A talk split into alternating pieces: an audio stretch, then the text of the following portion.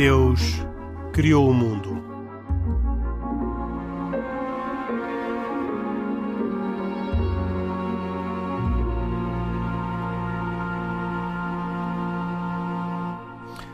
Boa noite, bem-vindos a mais esta edição de E Deus Criou o Mundo.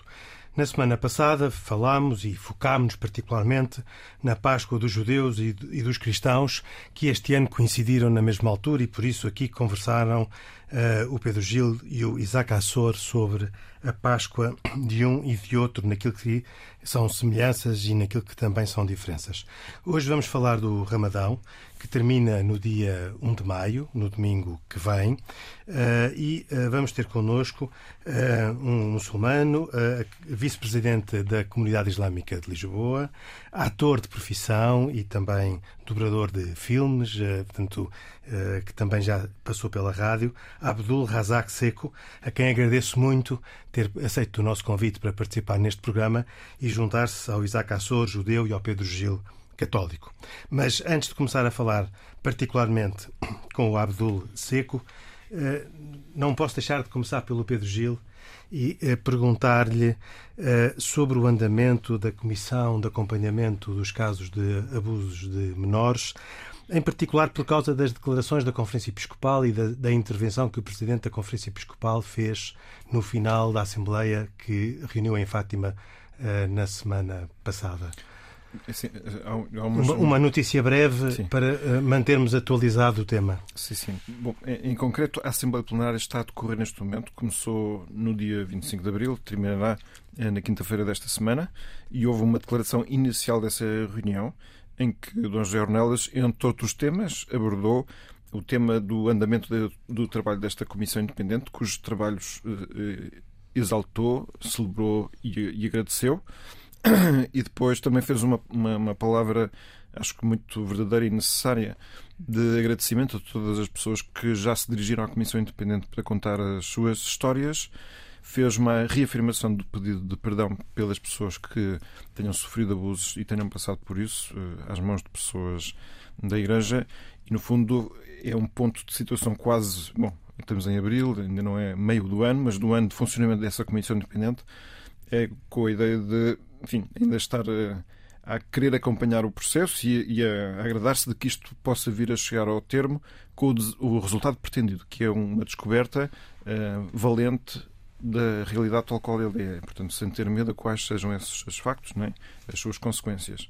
E esse foi o teor essencial das declarações que foram feitas no início desta reunião de bispos, onde creio que também irão é, discutir, em concreto, o modo como vão colaborar cada diocese, não se esqueçam que aqui em Portugal a Igreja tem 20 dioceses diferentes, 20 igrejas diferentes, eh, da forma como vão colaborar com essa comissão independente, de forma a conhecer o passado. Portanto, é uma das partes do trabalho desta Comissão Independente. Sem querer uh, ser provocador, e, uh, uh, ao ouvir aquilo que apareceu na comunicação social dessa, dessa intervenção e muitas vezes das intervenções de outros responsáveis da Igreja Católica, fico com a ideia de que ficam contentes, estão contentes por terem aparecido casos, por haver relatos, por haver uh, denúncias feitas à Comissão. Sim. E a pergunta, que não quer ser provocadora, mas que, para a qual peço um esclarecimento, é se não era mais natural que a Igreja Católica estivesse contente se não houvesse casos. Sim, é, mas eu tenho certeza absoluta que a Igreja preferiria que não houvesse caso nenhum e quer trabalhar no sentido de que não venha a acontecer caso nenhum, embora com uma visão realista de que a fragilidade é algo que nos acompanha e, infelizmente, esses casos podem vir a acontecer. É que eu acho que aquilo que mais quer fazer agora a Igreja é, é ter um, um olhar é, corajoso e verdadeiro sobre, sobre os factos, que é uma parte importante, aliás, como um elemento necessário para reconquistar a confiança que, em parte, ficou bastante ferida com toda esta história. Não é uma coisa deste ano, mas e esta, este trabalho de reconhecimento da verdade e de reconhecimento das responsabilidades, eh, creio que muito sabiamente os bispos portugueses consideram que é uma etapa necessária de atravessar. Não vejo de modo nenhum que se alegrem com o facto de haver casos, eu acho que se alegram com o facto de estar a haver um reconhecimento da verdade, que é uma coisa um pouco diferente. Com certeza. este é o digamos, uh, o tema da maior atualidade, uh, mas uh, o tema de hoje, como eu referi, tem a ver com a comunidade islâmica em Portugal e a pretexto do Ramadão que está a decorrer. A primeira pergunta para o nosso convidado de hoje, Abdul Razak Seco, é um, ehm, que nos explique tal qual como há oito dias nos explicaram o que é que era a Páscoa, a Páscoa judaica e a Páscoa cristã, o que é que é o Ramadão e a importância que o Ramadão tem na dinâmica espiritual daqueles que seguem o Islão. Antes de mais, eh, muito boa noite e quero agradecer a todos vós, eh, a equipa toda, por me terem convidado e acolhido neste painel. Eh, eu estou aqui como eu próprio, não como o cargo que ocupo. Todos estão comunidade. aqui a título pessoal. Eu muitas okay. vezes no início do programa digo que cada um está aqui a título pessoal certo. e não como representante Exatamente. oficial ou oficioso das suas religiões. Certíssimo. No que respeita ao Ramadão, Ramadão é um mês sagrado, é o nono mês do calendário islâmico, que é bastante importante para todo o muçulmano uh, e que impõe, portanto, um dos pilares dos mandamentos do Islão, dos cinco mandamentos, que é jejum, abstinência total durante os 30 dias do nascer ao pôr do sol. Uh, e é essa a importância que nós temos vivido, portanto, com o Ramadão. E qual é a intenção deste jejum tão prolongado e tão duro, severo? O, um, o Abdul uh, uh, não comeu nem bebeu durante todo o dia até ao pôr do sol, Certíssimo. desde o raiar da aurora. Um, o que é que o leva a fazer este jejum a si e aos seus irmãos muçulmanos? O jejum é visto como uma prática de, uh, digamos, de autocontrole, autodomínio e também para conseguirmos valorizar os bens que nós temos, os, a comida que nós temos e tudo o que nós conseguimos ter e para valorizarmos também quem não tem. Portanto, com isto eu consigo ter uma percepção mais uh, pormenorizada do que é passar fome. E sendo assim, se calhar, vai despertar em mim uma maior generosidade no que toca a ajudar o próximo, a, a dar de comer ao próximo. Eu gostava de fazer aqui uma pergunta ao Abdul, eh, mas eh, qual é a origem de, do, do, do, deste mês de jejum? Isto é é para celebrar algum facto da história da vida de Maomé? Ou é qualquer coisa que ele tenha feito? Não, é algo que vem no Corão? É Exatamente, são os cinco mandamentos do, do Islão. Portanto, é um dos mandamentos Uh, uh, que impõe, portanto, a prática do jejum. Porque Mas, é no nono mês, uh, seguindo pois é, é mais ou menos para saber se isso, isso vem prescrito no Corão ou se é uma, uma tradição que vem nos Hadith.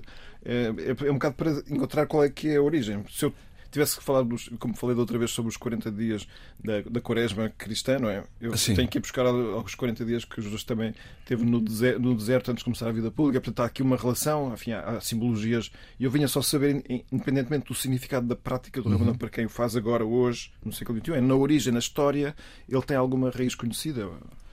Que eu tenha conhecimento, certo. não sei explicar uh, pormenorizadamente uhum. nessa base.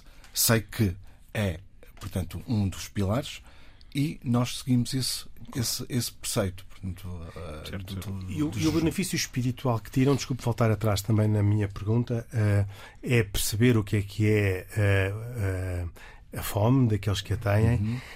e, portanto, isso pode induzir gestos de generosidade.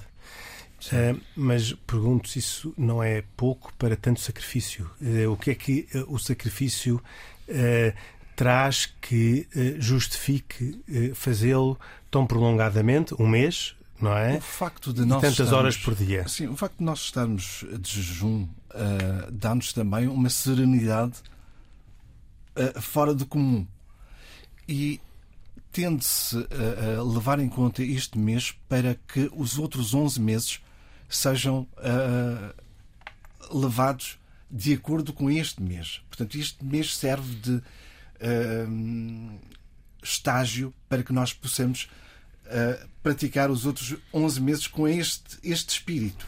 Há um, há um significado, por uma leitura do, da razão de ser do jejum que foi feita pelo antigo Papa, Papa Bento XVI, acho que até enquanto mesmo cardeal, mas ele dizia que o, quando um crente faz jejum, no fundo está a dizer também que o meu alimento é Deus em primeiro lugar. É, uma, é uma, portanto, a pessoa não está a comer o alimento material, alimento mas espiritual. ao fazer isso está a, a tomar um alimento espiritual, porque que tem a certeza de que, para além desta satisfação das necessidades que o nosso instinto e a nossa sobrevivência pedem, há outra fonte de alimento que é Deus e a pessoa, quando, no fundo, quando jejua, também está a dizer isso. É? Está a dizer sobre a minha vida, quem me alimenta não é só este alimento material de que eu estou a prescindir, há um alimento que é o uhum. próprio Deus. Acho que, acho que ainda podia quadrar também com o Islão de alguma maneira, não é? No Islão só há este jejum, portanto, e que não é pouco, mas uh, o, o, único jejum é o Ramadão durante o um mês. Não, não, existem jejuns facultativos. Este é obrigatório. Oh, não, obrigatórios. Obrigatórios. obrigatórios. Sim. Sim. No, no, judaísmo, Isaac, uh, quantos jejuns Bem, obrigatórios existem? No judaísmo. Uh chamemos-lhe judaísmo na Torá, escrito na Torá, existe só um, um jejum obrigatório, que é o dia do, do Yom Kippur, portanto, o dia da, da expiação, o dia do juízo final. No judaísmo rabínico, portanto, que é, portanto, eh, foi, foi, digamos que, adaptado através das gerações, através dos sábios, eh, já aí já encontramos outros jejuns mais. Encontramos o jejum da recordação da quebra das muralhas de Jerusalém, o jejum do assassinato do governador da Judeia, o jejum da destruição do primeiro e do segundo templo, o jejum de Esther. O, e, e depois... o Isaac faz quantos jejuns por ano? Quantos dias de jejum por ano? Eu... Não, não, é para ver se se aproxima não, não, não, de, nem, nem, nem, de forma alguma me poderei aproximar. Tanto mais que, como, como mencionei agora, falamos de entre o judaísmo rabínico e o escrito na Torá serão 5, 6 jejuns por ano. E no tempo de Maimónides? O tempo de Maimónides é o tempo, é o tempo do judaísmo rabínico. Ou seja, já nessa altura existiam estes estes estes, estes, estes, uh, estes mesmos que estes mesmos que falei agora o Isaac inspira-se no ensinamento também de Maimónides para definir sim, o, não, não só no ensinamento de Maimónides mas também também no, no, no judaísmo uh, dito rabínico de Raban, Rabanan como é dito em que nos indica que devemos fazer este tipo de jejuns também para recordação de determinadas datas. E, igualmente, no judaísmo também existe uh, um, o, jejum facultativo, uh, em que as pessoas, por isso simplesmente, decidem por um motivo Sim, mas isso especial.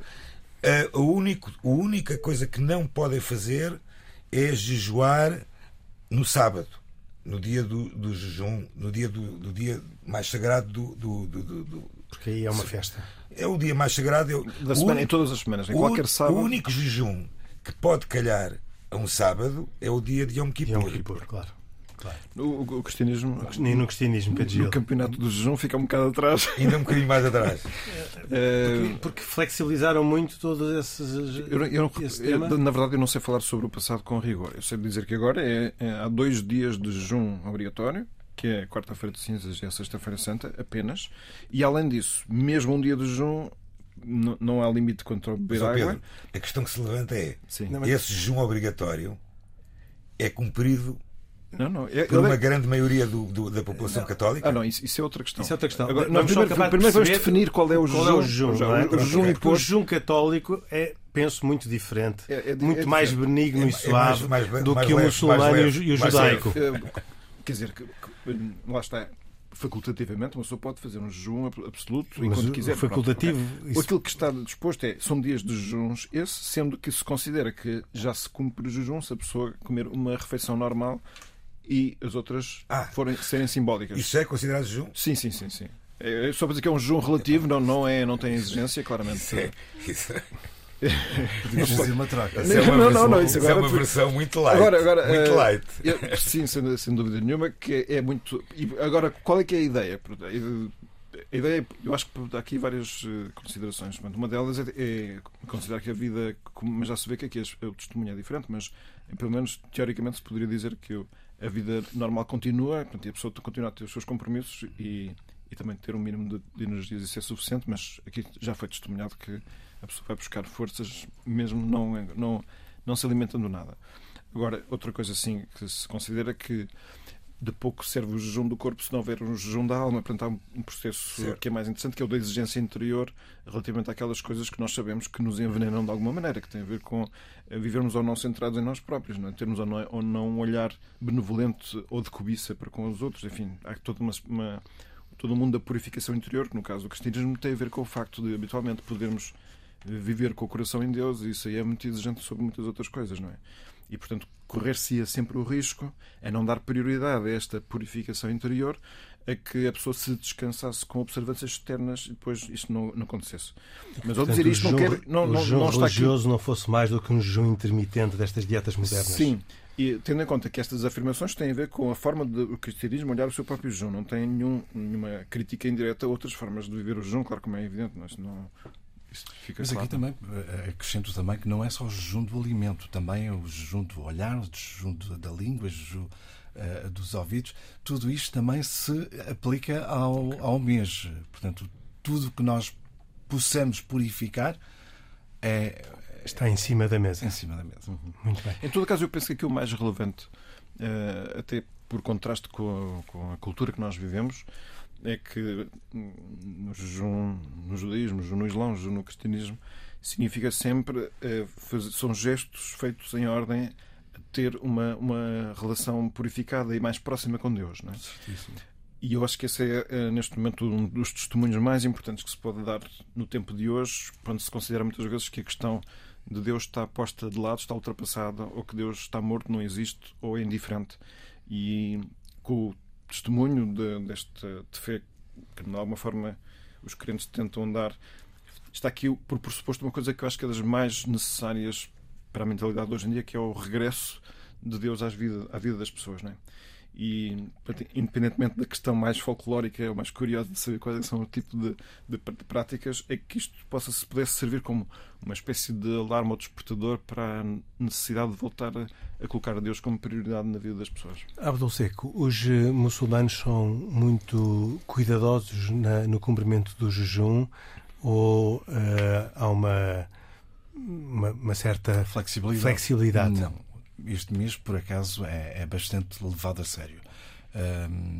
posso dizer que praticamente que eu saiba, quase diria, arrisco-me a dizer, 99% das pessoas farão o jejum. Estão isentas, portanto, as grávidas, os, as crianças, os doentes, os velhos, os, os idosos, sim. E claro. podemos perguntar como é que é dos desportistas ouvidos aqui há um, em concreto falou só à volta de um jogador do Sporting, Slimani, que teria tido, não sei, se algum desempenho. Há muitos jogadores e atletas de alta competição. Não é o único. Não é o único. E como é, como é que se dá no caso deles, como é que, como é, que é o, o jejum? Ainda recentemente um campeonato de futebol foi interrompido, interrompido uh, um jogo, já não sei se em Inglaterra, se na Inglaterra, Alemanha, na, Inglaterra, o jogo parou no momento em que o jogador muçulmano podia uh, quebrar o jejum. Quebrar o jejum, é? jejum portanto, foi um gesto do árbitro pessoal, mas depois muito saudado. Exatamente. Exatamente isso, quase que viralizou a, a, essas imagens eh, pelas redes Mas sociais. Mas não, não, não há então uma exceção para desportistas? Não, não, não. não. Aliás, tudo o que seja. Hum, se uma pessoa está em viagem, se está uh, doente, se está numa alta competição, tem isenções. Não quer dizer que seja obrigado a fazer. A parte da pessoa se quer ou não quer fazer. Uh, por exemplo, se está em viagem, poderá uh, uh, deixar, ah, deixar de fazer Sim. e depois, posteriormente, voltar a fazer esses jejuns que deixou para trás. Mas se quiser fazê-los, fará. Eu estive há pouco tempo em viagem, estive a trabalhar, poderia ter deixado, mas consegui fazer e fiz. Agora diga-me só uma coisa, uma curiosidade. Quando disse que as crianças estão isentas, elas até que idade? até aos 8, 10 anos, até atingirem mais ou menos a, a consciência, digamos assim. Deixe só voltar atrás, porque eu interrompi o Pedro Gil e, e, e com isso não respondeu à pergunta dele. Uh, se um desportista pode uh, ter uma exceção? Sim.Sim. Foi, sim. Foi, foi, foi, é. sim. Mas não está é obrigado a a ter essa exceção. Não. Se quiser, pode prescindir da exceção Sim, e, manter-se na regra geral. E se fizer exceção, se invocar a exceção, tem depois que compensar no número compensar, de dias. Sim, sim claro. Ah, portanto, para, para um jogador de alta competição. Exatamente, temos 30 dias de Temos 30 dias, portanto, vai prolongar por mais 3 ou 4 dias sim. de maio pelos dias em que não fez. Fará os, uh, os que perdeu. Muito Imagino bem. que eu, por exemplo, adoeci durante o mês do Ramadão e tenho que sou obrigado a tomar alguns medicamentos. Obviamente que não vou fazer o jejum, mas assim que estiver restabelecido, mas isso, voltarei a fazer. Mas isso, mas isso, na minha opinião, isso para mim já começa a ser um bocadinho de compensação a mais, porque é assim, o mês, o mês sagrado é o mês sagrado, certo. correto? Se passar para um mês depois, já não é no mês sagrado do Ramadão. Pois, mas teve uma, uma Mas, justa mas causa. é, um eu- ato, é eu- ato em dívida e a Eu- pessoa não, compra oh, dívida Pedro, desculpa, eu, eu dou o exemplo, por exemplo, do, de um destes jejuns que eu falei na, na- na- na- na religião judaica. Não há forma de os compensar. Ou fazes naquela altura, Então, ou então não fazes. Se não fizeste, por algum motivo não o fizeste, eh, livre-arbítrio, ou seja, cada um poderá fazer, eh, fazer ou não fazer. Agora, não existe a hipótese de que, por exemplo, no dia de Yom Kippur não se jejuou e passado um mês sim, é uma coisa, isso é uma regra semelhante ao facto de um cristão dever ir à missa ao domingo, não é? Se não falta ao domingo, não, não compensa indo à aqui, segunda-feira, não é? aqui as coisas são diferentes. O facto de compensar não quer dizer que as, as bênçãos do mês do Ramadão são diferentes das meses do, dos, outros meses. Portanto, os créditos são diferentes. Uhum. Se aqui recebo 100, eventualmente receberei 50. Pronto, Ah, fica, podemos com, fica com créditos a menos. Muito bem. Abdul Seco eh, é também, eu já o disse quando o apresentei, vice-presidente da Comunidade Islâmica de Lisboa. E, portanto, a propósito do Ramadão, é inevitável eh, duas ou três perguntas sobre a situação da comunidade. Eh, como é que a Comunidade Islâmica de Lisboa se caracteriza? Não digo quantas pessoas tem, mas de que origens? eh, eh, é um número estável? eh, varia por influência da imigração e da situação económica? Baixou quando foi a pandemia? Subiu? Como é que, como é que descreve a sua comunidade? Não, eu, eu descreveria que ah, os muçulmanos em Portugal, a comunidade muçulmana começou ah, a surgir a partir dos anos 60, 70 para aí, com a vinda dos ah, chamados na altura os retornados das ex-colónias. Ah, e a partir daí, pronto, fomos tendo uma comunidade muçulmana bastante acentuada. Ah, temos neste momento agora uma vaga bastante mais de- dos países como a Índia, Paquistão, Bangladesh, uh, também Marrocos, uh, Egito, Síria. Temos tido várias, uh, várias migrações, podemos afirmar. Mas a maior parte das pessoas que se encontram cá são oriundas de Moçambique e da Guiné-Bissau. Essa é maior, maioritariamente a comunidade que, que está enraizada em- em- mais em Lisboa. A nível do país, se calhar seremos 60, 70 mil, mas não há um número exato. E agora, com, as, uh, com, com- a situação de- dos refugiados, o número está um pouco mais uh, indefinido. Uh, mas a nível da, da, da comunidade, é uma comunidade bem integrada, não existe nenhum eh, atrito, digamos, eh, que entre a sociedade. Eh, não temos, graças a Deus, eh, fanatismo, não temos radicalismo e posso dizer que é um- uma comunidade exemplar a nível eh, da Europa, se não Eh, mundial. E porquê, porquê que diz essa, essa exemplaridade está no facto de não haver fanatismo e radicalismo? Sim, porque a comunidade muçulmana está bem integrada na sociedade portuguesa. Porque os muçulmanos em Portugal, os que são da primeira leva, Portanto, os da década de 60 do século 60, passado. 70, sim, que são, que são, são a maioria, consideram-se portugueses. E Têm a religião islâmica. Provavelmente são portugueses, E são, são é- portugueses, é muçulmanos de religião. Exatamente. Portanto, só por aí nós podemos ver a diferenciação. Mas os, eh, os, os seus irmãos de fé em França, por exemplo, eh, não se consideram franceses? É uma realidade diferente. Eles nunca se consideram franceses, consideram-se sempre ou argelinos ou marroquinos ou, ou- ou a nacionalidade que têm. Mas têm passaporte francês também. Têm. Mas eles não se sentem, não sentem isso ah, ah, na pele. Portanto, para eles são sempre um- os estranhos na, na- nessa terra. Enquanto que nós aqui sentimos-nos portugueses. Somos O que é que faz essa, o que é que originou essa diferença de atitude dos muçulmanos cidadãos portugueses que se sentem portugueses dos muçulmanos cidadãos franceses que não se sentem franceses? Porque nós viemos das ex-colónias. Nas ex-colónias já éramos portugueses. Portanto, a li- a língua que falávamos, ah, ah, culturalmente estávamos ah, dentro da- da- do panorama português. E quando viemos para cá, não houve assim, uma grande alteração, senão de um país para o outro. Portanto, por aí podemos. Mas, desculpe, no caso, por exemplo, de França, também temos uma situação muito parecida, por assim dizer, que é muitos desses uh, fiéis muçulmanos radicais vêm das colónias francesas também. Estamos a falar da Argélia, Sim. de Marrocos, de Tunísia. Pronto, eu, eu, eu penso que uh, são coisas um bocadinho diferentes. Agora, eu acho é que, isto é a minha opinião, e agora gostava de lhe fazer esta pergunta, se me permitirem. Porque, qual foi a razão, ou qual é a razão, que a comunidade muçulmana em Portugal nunca foi atrativa para a vinda de imigrantes muçulmanos, digamos, de países árabes, em massa, como foi, por exemplo, França, como foi a Bélgica, como foi a Holanda. Essa é que, é, essa é, essa é que pode ser, para mim, a grande questão. E aí, talvez até tentando responder um bocadinho, eu acho que aí teve muito o papel também da própria comunidade, eh, por ser eh, muito conservadora e muito eh, ligada ao país, que lhe fez, que lhe fez talvez atenuar esta vinda. Porque eu penso que essa é que é a grande questão. Numa comunidade de 70 mil, ou 60, 70 mil membros, a minha pergunta é: quantos é que são de origem árabe? Muito poucos.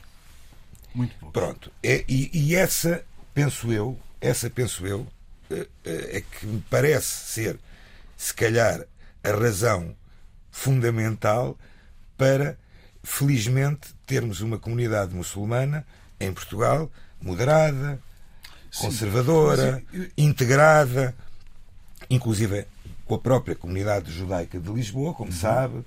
Uh, Já quer... falaremos sobre o diálogo uh, entre as religiões, não? Uh, portanto, este, este, este diálogo e esta forma de estar da comunidade, tanto mais que a própria SIL, tem, tem umas siglas, as mesmas siglas que a comunidade israelita de Lisboa. É a SIL e a SIL. portanto, as, as comunidades estão integradas, são comunidades integradas. Sim. Estou a falar, por exemplo, de Lisboa e do Porto. Sim, mas eu, eu, eu, diria aí. Agora, que... dizendo a sua resposta, além da resposta que o Isaac já deu a ele próprio. Sim, mas eu, eu, diria que o facto de não termos eh, uma grande afluência de, de, dos outros países. Portugal é visto apenas para uma plataforma um para passar. Um trânsito. Exatamente. As pessoas chegam aqui, conseguem se legalizar e depois o objetivo é outro. Porque economicamente nós sabemos o que é. Mas, ouça, mas eu, eu, eu, acho que este espectro pode mudar e pode alterar. E este é, é tanto mais que Portugal hoje em dia é, é digamos, um oásis, por assim dizer, de investimento. Sim. De investimento. A pergunta que se levanta é, e isso a mim continuo sem ter uma, uma resposta cabal, é porque é que estes tais eh, investidores, por assim dizer, vindos de, de países eh, que infelizmente estão conotados com, com ações que não são nada, nada do mais agradável em termos do que passa na Europa, particularmente, porque é que não se, não se instalam em Portugal? É, é, é, é realmente uma, uma, uma, interrogação. uma interrogação. Uma interrogação. Que à, que à qual eu continuo a dar a minha, a minha pequena certo. resposta, que é a própria comunidade faz o filtro, não é? Se calhar faz ouçamos, este filtro. Ouçamos o, ouçamos o Abdul Seco. Continua, aliás, continua a ser uma incógnita. Não, não, não, não, não, não saberia responder o porquê. Mas o facto de nós aqui não termos a mesma capacidade económica e financeira de, de rentabilidade ou, ou de retorno pode ser um fator. Pois. Um, o, o, Islão, um, é, que tantas vezes ouvimos falar pelo bem e pelo mal, um, como é que olha para os que estão fora da religião? É uma religião proselitista ou, uh, uh, como alguns se referem ao cristianismo, ou é uma religião cultural e tradicional, como alguns se referem ao judaísmo? A religião islâmica é submissão voluntária a Deus Portanto, proselitista, infelizmente, uh, não quer dizer que não haja, mas não será. Infelizmente, há casos desses. Então, porquê as dificuldades em alguns países de nacionais desses países se afirmarem cristãos ou judeus. Estou a pensar ainda recentemente houve manifestações na Índia, que, que eu sei que não é um país muçulmano, mas, uh, mas também noutros países vai havendo às vezes uh, manifestações pela liberdade de escolha religiosa. Sim, mas o facto é, eu, eu diria que a religião islâmica é mais missionária não, não hereditária também, porque se, se eu uh, uh, aprendi, convivi e se foram passados os ensinamentos islâmicos, é mais fácil para mim também eu transmitir esses ensinamentos aos meus filhos. Um, agora, a nível de proselitista, eu não acho que seja, uh, se há essa prática, não é uma prática legal, porque o Islão não, não ensina não, essa prática. Não pede aos, não seus, pede. aos seus fiéis não. que convertam não, uh, por isso é que eu disse que o Islão é submissão voluntária. Portanto, se é à partida voluntária, não posso obrigar ninguém a ser de uma crença que não pretende ser. Como é que, uh, nesse contexto, uh, ocorre o diálogo com cristãos e judeus na experiência que tem de Portugal e no conhecimento que tem da realidade portuguesa? Graças a Deus temos tido uma grande relação e um grande diálogo entre todas as religiões, independentemente das religiões abrâmicas, também com outras confissões. Eh, mas com as, as fés que são as nossas irmãs, judaica e cristã, temos tido um grande, um grande diálogo interreligioso.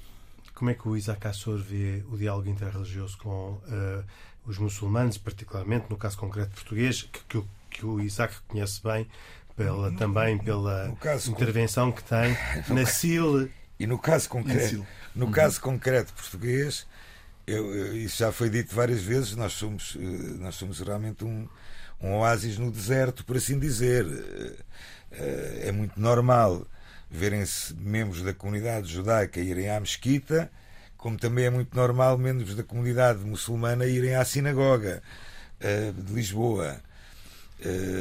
Felizmente, em alguns locais, e eu tenho realmente notado ano após ano, que, que, que mesmo em alguns países que não têm o panorama tão, tão eh, digamos, tão vincado. tão vincado como, por exemplo, Portugal tem, começa a haver eh, alguma, alguma, alguma mais aproximação. Por exemplo, ontem eh, o, o grão-rabino de Inglaterra eh, esteve a quebrar o jejum do Ramadão num, numa mesquita em Londres.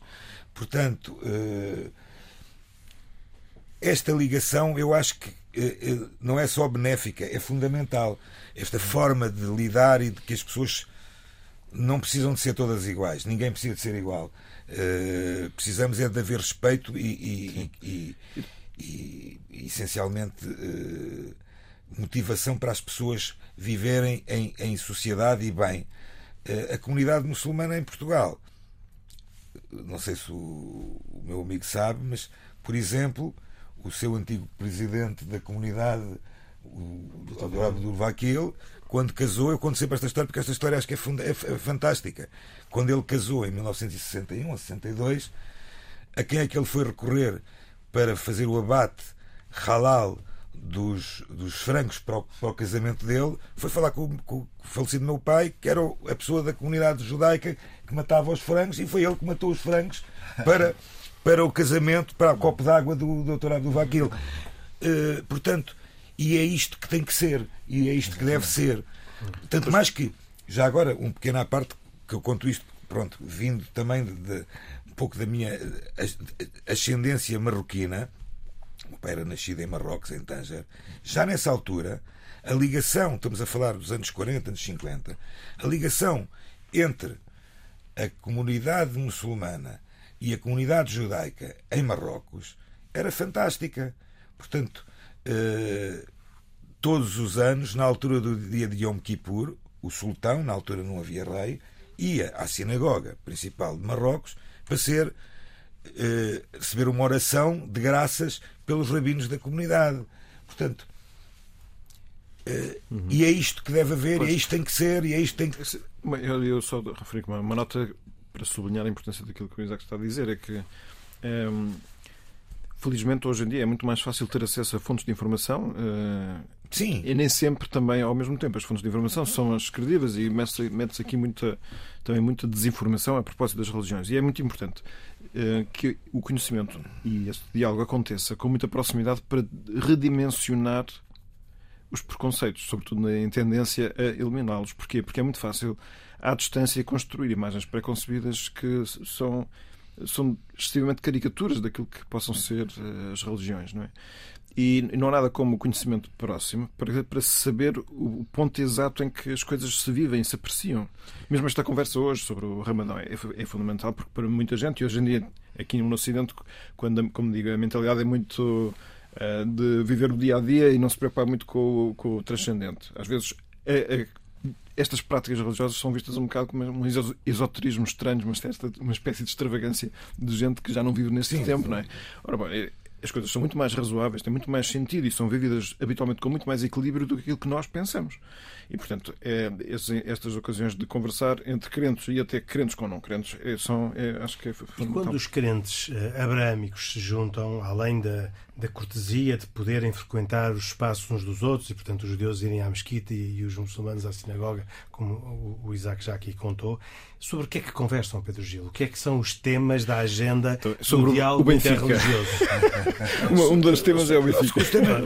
Descontado esse, eu, quais são os temas que, uh, que estão em cima da mesa e da vossa agenda? Só o facto de teres as pessoas sentadas à mesma mesa já é uma grande, uma grande, uma grande vitória. Sentados só à mesma mesa talvez seja pouco para os levar a sentar-se à mesma mesa. A minha pergunta é: há temas que estejam a ser conversados, há assuntos não há que vos. Há temas, eu penso que há, obviamente que existem temas que são levados à conversa. Por exemplo, por exemplo, no caso com a religião muçulmana, nós temos alguns temas que nos são comuns, que é, por exemplo, o abate de animais. Por exemplo o ritual da bata de animais, a circuncisão. São dois temas que hoje na Europa são discutidos eh, e quase que tentados abolir em alguns países uhum. e proibir. E a comunidade muçulmana e a comunidade judaica, não só em Portugal, mas a nível internacional, lado lado. está unida. Com o apoio dos cristãos?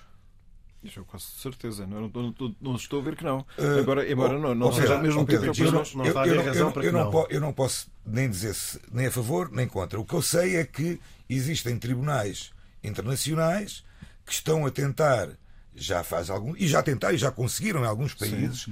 Eh, proibir eh, por exemplo, o abate de animais. Sim, mas são os mesmos que querem que não haja religião nas escolas e que não querem que haja Pois, mas, mas são a lei, e... são, as, são as leis do, da Europa, as leis Sim. dos países. Uh, por isso eu digo se que são judeus devem estar solidários com essas lutas. Ou Pedro, se são judeus ou muçulmanos ou, ou, ou católicos esses juízes, eu não sei são, quer dizer, provavelmente não será de certeza, respiram a ideologia oh Pedro, secular não, não, ou, oh Pedro, não será de, que hoje em dia está não será de certeza, não será de certeza uma instituição da Igreja ah, que estará a defender isto, obviamente, não. obviamente.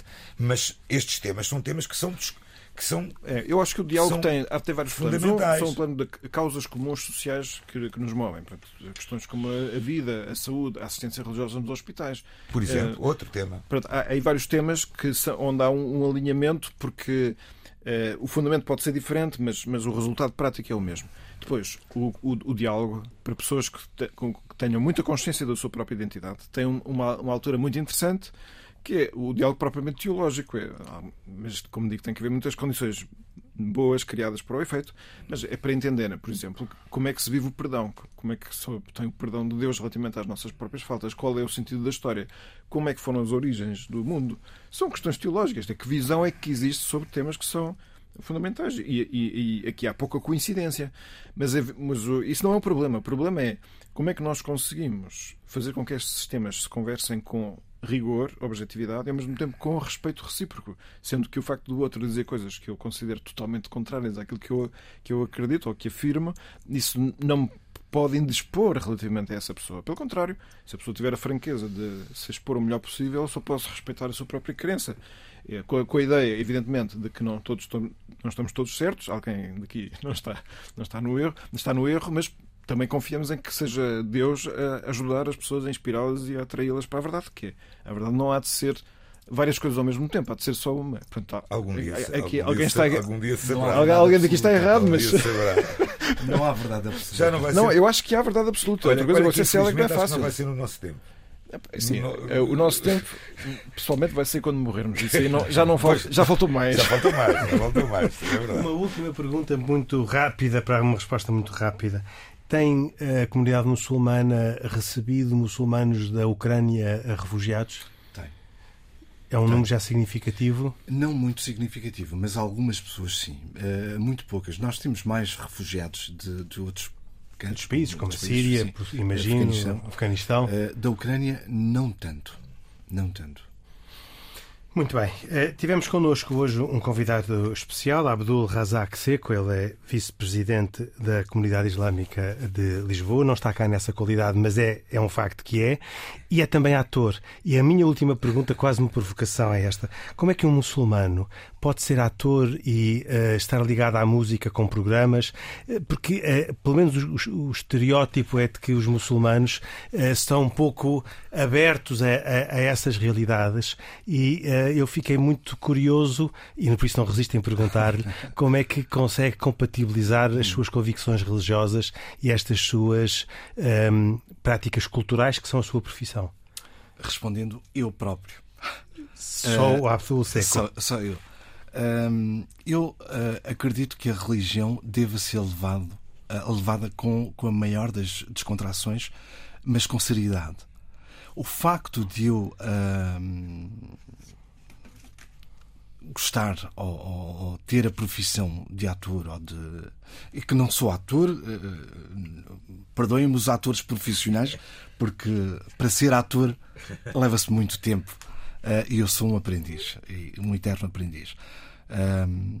Mas é, é uma questão cultural porque nós eh, eh, culturalmente eh, eu principalmente temos a cultura indiana Portanto, vivemos muito a, a- a cultura indiana, o Bollywood, as músicas, e tudo isso é enraizado. Portanto, o, o muçulmano da Guiné não terá esta, esta vivência. Ah, e, e- nós adaptamos-nos à religião com a cultura. Daí, portanto, esta ah, vertente artística. E esta compatibilização. Compatibilização. Abdul Seco, muito obrigado por ter vindo Muito ao nosso programa de hoje, ter-se juntado ao Isaac Assor, ao Pedro Gil e a mim, Henrique Mota, num programa que eh, E Deus Criou o Mundo, que tem autoria e produção de Carlos Quevedo, cuidados técnicos de João Carrasco e produção executiva de Cristina Condim. Boa noite, nós voltamos dois, oito dias, até para a semana, se Deus quiser.